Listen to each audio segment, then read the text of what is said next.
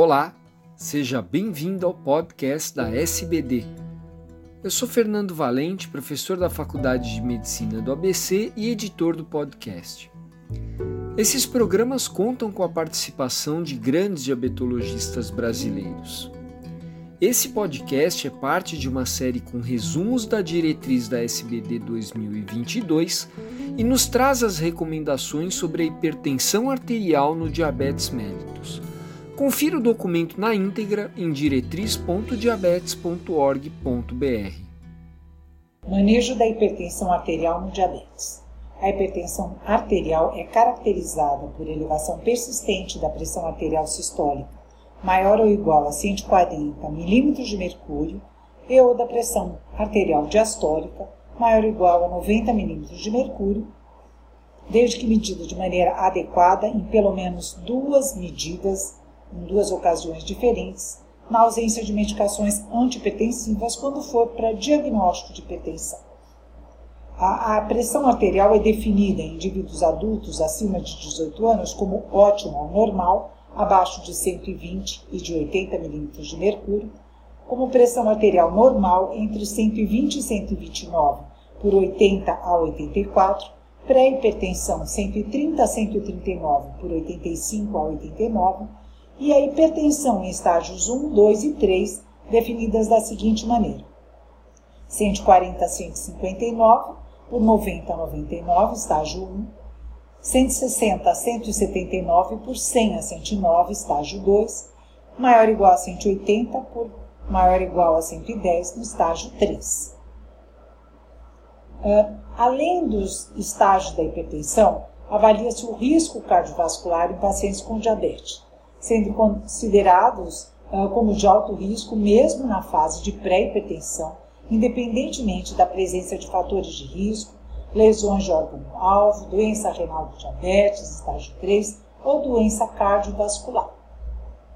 Com relação às metas de tratamento do paciente diabético sem doença arterial coronariana, seriam de pressão arterial menor que 130 por menor que 80, com doença arterial coronária menor que 130 por menor que 80. Albuminúria, mesmos valores. No diabetes com hipertensão a estágio 3, menor que 140 por menor que 90.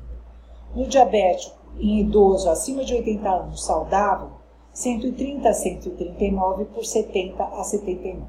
E se o diabético for um idoso frágil, de 140 a 149 por 70 a 79. Quando iniciar monoterapia ou terapia dupla vai depender uh, de algumas condições de risco e também dos valores de pressão arterial. Assim, as recomendações para o tratamento do manejo da hipertensão arterial no paciente com diabetes são as seguintes: são 11 recomendações. Um paciente com diabetes sem doença coronariana clínica deve ser considerado como meta de tratamento pressão arterial sistólica que 130 e diastólica menor do que 80, se bem toleradas.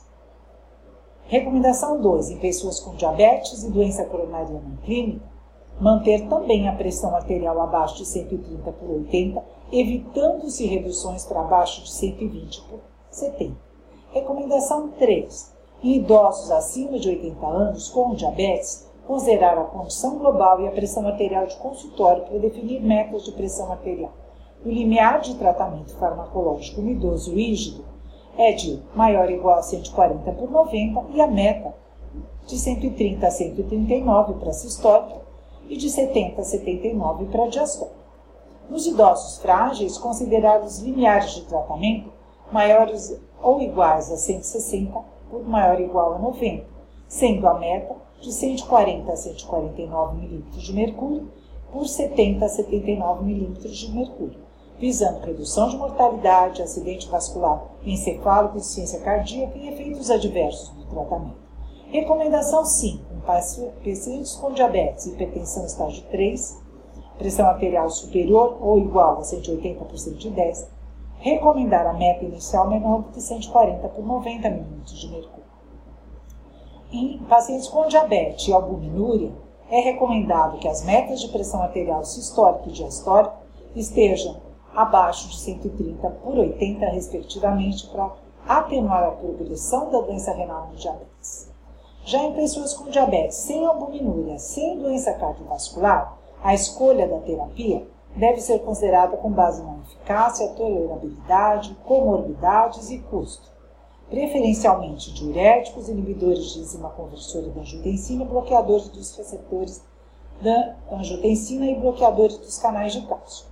Já se os pacientes com diabetes apresentam albuminúria acima de 30 mg por grama de creatinina ou doença cardiovascular estabelecida, recomenda-se o inibidor da enzima conversora de angiotensina ou bloqueador do receptor da angiotensina para redução de desfechos renais e cardiovasculares.